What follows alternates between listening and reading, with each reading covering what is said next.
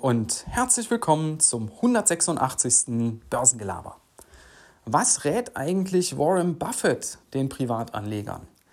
Ja, da gucken wir heute mal rein, denn Warren Buffett ist ja nach wie vor einer der Top-Investoren, nicht nur an der Wall Street, sondern weltweit. Der ist tatsächlich ja legendär für seine Value-Strategie, für seine Griffe, die er da gemacht hat in erfolgreiche Unternehmen und für das Vermögen, was er daraus entwickelt hat. Mittlerweile ja einer der reichsten Menschen der Welt. Und er wurde tatsächlich schon oft gefragt, äh, was er denn eben dem Otto Normal so rät, was er mit seinem Geld macht. Er selber hält ja selbst ein recht konzentriertes Portfolio an Einzelaktien.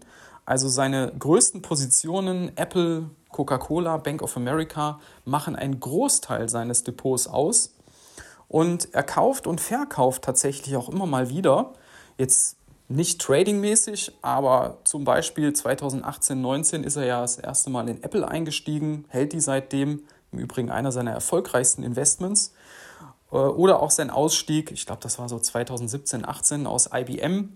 Also es ist schon so, dass er nicht die Sachen ewig hält. Wenn er da der Meinung ist, das ist nichts mehr, dann geht er da auch raus.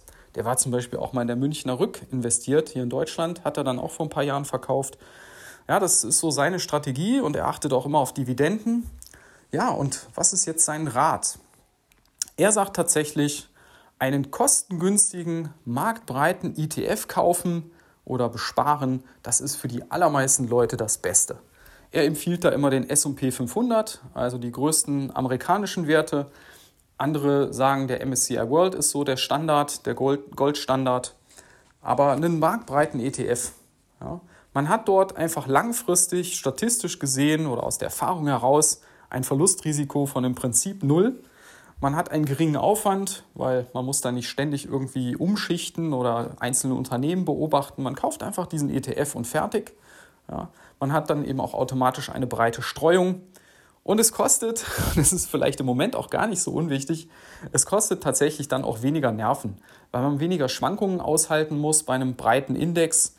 Klar, es gibt auch mal Crashs wie vor zwei Jahren, dann geht auch so ein ETF vielleicht mal 30 Prozent runter, aber das ist eher selten. Auf der anderen Seite geht er natürlich auch nicht so rasant hoch wie bei manchen Einzelwerten, wo man mal am Tag auch mal zweistellige Zugewinne hat.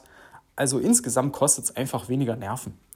Und das ist auch meine Meinung, das ist tatsächlich für die allermeisten so ein rundum sorglos Paket. Einfach einen, einen breiten ETF kaufen, ob das jetzt ein MSCI World ist oder ein FTSE All World ähm, von mir aus auch einen S&P 500. Das ist auch kein schlechter Index, aber da hat man halt eben nur USA drin. Ähm, und, da, und da einfach laufen lassen. 10 Jahre, 20 Jahre, 30 Jahre und dann kann man sich freuen irgendwann.